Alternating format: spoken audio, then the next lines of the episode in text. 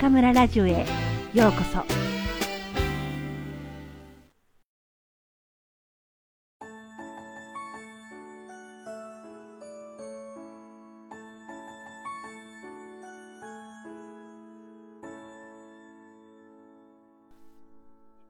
窓際のトットちゃん。黒柳徹子。その2校長先生。トットちゃんとママが入っていくと、部屋の中にいた男の人が椅子から立ち上がった。その人は頭の毛が薄くなっていて、前の方の歯が抜けていて、顔の血色が良く、背はあまり高くないけど、肩や腕ががっちりしていて、ヨレヨレの黒の三つ揃いをきちんと着ていた。トットちゃんは急いでお辞儀をしてから元気よく聞いた。校長先生か駅の人かどっち？ママが慌てて説明しようとする前に、その人は笑いながら答えた。校長先生だよ。トットちゃんはとっても嬉しそうに言った。よかった。じゃあ、お願い。私この学校に入りたいの。校長先生は椅子をトットちゃんに勧めると、ママの方を向いていった。じゃ、僕はこれからトットちゃんと話がありますから、もうお帰りくださって結構です。ほんのちょっとの間、トットちゃんは少し心細い気がしたけど、なんとなく、この校長先生とならいいや、と思った。ママは潔く先生に言った。じゃ、よろしくお願いします。そしてドアを閉めて出て行った。校長先生はトットちゃんの前に椅子を引っ張ってきて、とても近い位置に向かい合わせに腰をかけると、こう言った。さあ、何でも先生に話してごらん。話したいこと全部。話したいこと？何か聞かれてお返事するのかな？と思っていたトットちゃんは、何でも話していいと聞いて、ものすごく嬉しくなって、すぐ話し始めた。順序も話し方も少しぐちゃぐちゃだったけど、一生懸命に話した。今乗ってきた電車が早かったこと。駅の改札口のおじさんにお願いしたけど、切符をくれなかったこと。前に行っていた学校の受け持ちの女の先生は顔が綺麗だということ。その学校にはツバメの巣があること。家にはロッキーという茶色の犬がいて、お手とごめんくださいませご飯の後で満足満足ができること。幼稚園の時、ハサミを口の中に入れてチョキチョキやると舌を切りますと先生が怒ったけど何回もやっちゃったっていうこと。鼻が出てきた時はいつまでもずるずるやってるとママに叱られるからなるべく早く噛むこと。パパは海で泳ぐのが上手で飛び込みだってできること。こういったことを次から次とトットちゃんは話した。先生は笑ったり、うなずいたり、それからと言ったりしてくださったから、嬉しくてトットちゃんはいつまでも話した。でも、とうとう話がなくなった。トットちゃんが口をつぐんで考えていると先生は言った。もうないかい？トットちゃんはこれでおしまいにしてしまうのは残念だと思った。せっかく話をいっぱい聞いてもらういいチャンスなのに。何か話はないかな頭の中が忙しく動いたと思ったら、よかった話が見つかった。それはその日、トットちゃんが着てる洋服のことだった。大概の洋服はママが手製で作ってくれるのだけれど、今日のは買ったものだった。というのも、何しろトットちゃんが夕方、外から帰ってきた時、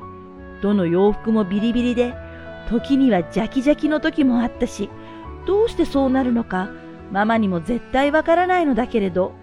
白い木綿でゴム入りのパンツまでビリビリになっているのだから、トットちゃんの話によると、よその家の庭を突っ切って垣根を潜ったり、原っぱの鉄条網の間をくぐるとき、こんなになっちゃうんだということなのだけれど、とにかくそんな具合で結局、今朝家を出るとき、ママの手製の洒落たのは、どれもビリビリで、仕方なく前に買ったのを着てきたのだった。それはワンピースで、エンジとグレーの細かいチェックで、布地はジャージーだから悪くはないけど、襟にしてある花の刺繍の赤い色が、ママは趣味が悪いって言っていた。そのことをトットちゃんは思い出したのだった。だから急いで椅子から降りると、襟を手で持ち上げて、先生のそばに行きこう言った。この襟ね、ママ嫌いなんだって。それを言ってしまったら、どう考えてみても、本当に話はもうなくなった。トットちゃんは少し悲しいと思った。トットちゃんがそう思った時、先生が立ち上がった。そして、トットちゃんの頭に大きくて温かい手を置くと、じゃ、これで君はこの学校の生徒だよ。そう言った。その時、トットちゃんはなんだか生まれて初めて本当に好きな人に会ったような気がした。だって生まれてから今日までこんな長い時間自分の話を聞いてくれた人はいなかったんだもの。そしてその長い時間の間、一度だってあくびをしたり退屈そうにしないでトットちゃんが話しているのと同じように身を乗り出して一生懸命聞いてくれたんだもの。トットちゃんはこの時まだ時計が読めなかったんだけど、それでも長い時間と思ったくらいなんだから、もし読めたらびっくりしたに違いない。そしてもっと先生に感謝したに違いない。というのは、トットちゃんとママが学校に着いたのが8時で、校長室で全部の話が終わって、トットちゃんがこの学校の生徒になったと決まった時、先生が懐中時計を見て、ああ、お弁当の時間だな、と言ったから、つまりたっぷり4時間、先生はトットちゃんの話を聞いてくれたことになるのだった。後にも先にも、トットちゃんの話をこんなにちゃんと聞いてくれた大人はいなかった。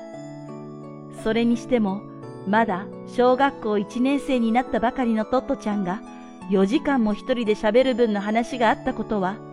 ママや前の学校の先生が聞いたら、きっとびっくりするに違いないことだった。この時トットちゃんは、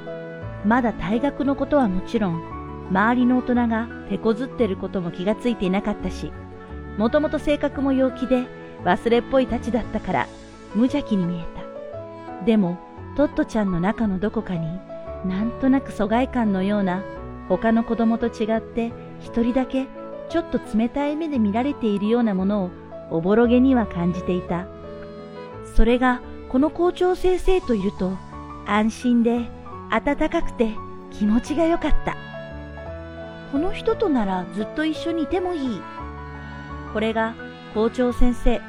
小林創作士に初めて会った日、トットちゃんが感じた感想だった。そしてありがたいことに校長先生もトットちゃんと同じ感想をその時持っていたのだった。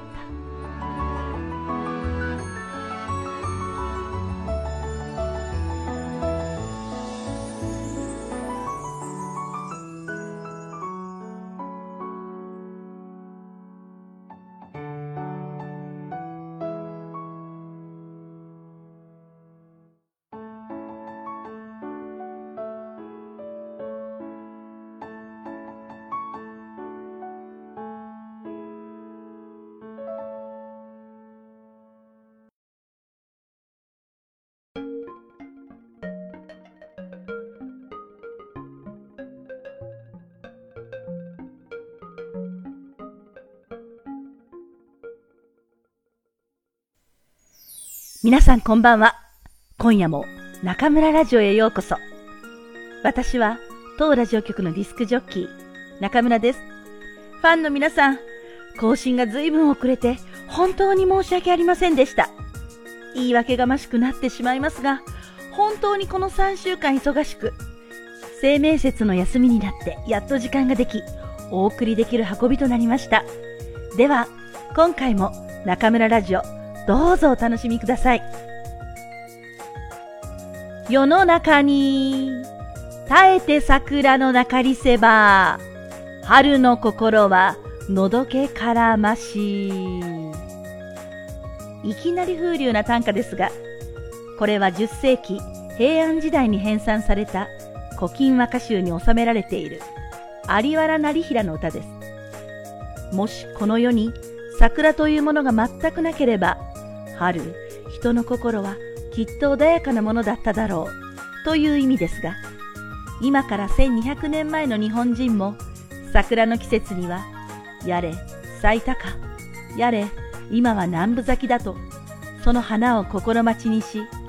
桜の美しさに嫉妬して雨を降らせる天の神を恨んでいたのでしょうね。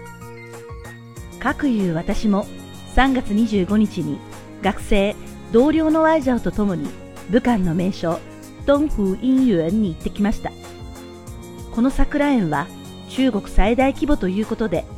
平日の午前中にもかかわらず、大勢の見物客がいました。桜の花は、一日早く行った遅く行ったで、随分様子が変わってしまいます。今回は、一日遅かったか、少し散り始めていましたが、学生は初めて目の当たりにする桜吹雪に歓声を上げていました。美しい盛りに、何の未練も見せずハラハラと散る桜。日本語を勉強している皆さんなら、日本人と桜の関係について、いろいろと学んだことがあるかもしれませんが、桜は誰が見ても美しく、そして潔い花です。ぜひ皆さん、来年、武漢に桜を見に来てくださいね。さて、前回からお届けしている朗読、窓際のトットちゃん、お楽しみいただいているでしょうか？わずか小学校1年生で学校をクビになってしまったトットちゃん。授業中に机の戸をパタパタと何度も開け閉めしたり、教室の窓からちんどん屋さんを呼び込んだりするかなり変わった女の子です。この女の子が大きくなって日本で知らない人はいないほど有名な司会者、女優になるなんて当時は誰が予想できたでしょうか彼女の名前は黒柳徹子さん。日本のテレビ女優第1号で1976年に始まったトーク番組徹子の部屋は現在も続く超長寿番組でギネスブックにも載っています。また、今回の朗読で読んだ自伝的物語窓際のトットちゃんは1981年に出版され戦後最大のベストセラーとなり800万部以上が売れました。この本は世界中で翻訳され中国でも640万部以上が売れたそうですから中国語で読んだことがある人もいるのではないでしょうか。第2回の今夜は小学校をクビになったトットちゃんが転校先の巴学園の校長先生である小林先生と初めて会うシーンです。話し出したら止まらないトットちゃんの話を4時間も熱心に聞いてくれた小林先生。これ以上子供にとって嬉しい大人がいるでしょうか？私も教師の端くれとして小林先生を見習ってもっと学生の話に耳を傾けるよう鋭意努力したいと思います。今武漢は昨夜から続く豪雨であちこちが水没し大海原が出現しています。あまり雨が降らないところのせいか武漢は排水がよろしくなくひとたび大雨が降ると道路は川となり湖は海となりそれはそれは壮観な風景が目の前に展開します。皆さんもぜひ到汉来看海せっかくの3連休どこかに行きたいのにこんな雨じゃどこにも行けませんと言いつつ夜中に映画でも見に行こうかな。と企んでいる私です。皆さんもせっかくの3連休雨なんかに負けないでどこかに出かけませんか？それでは皆さんまた次回ここでお会いしましょう。おやすみなさい。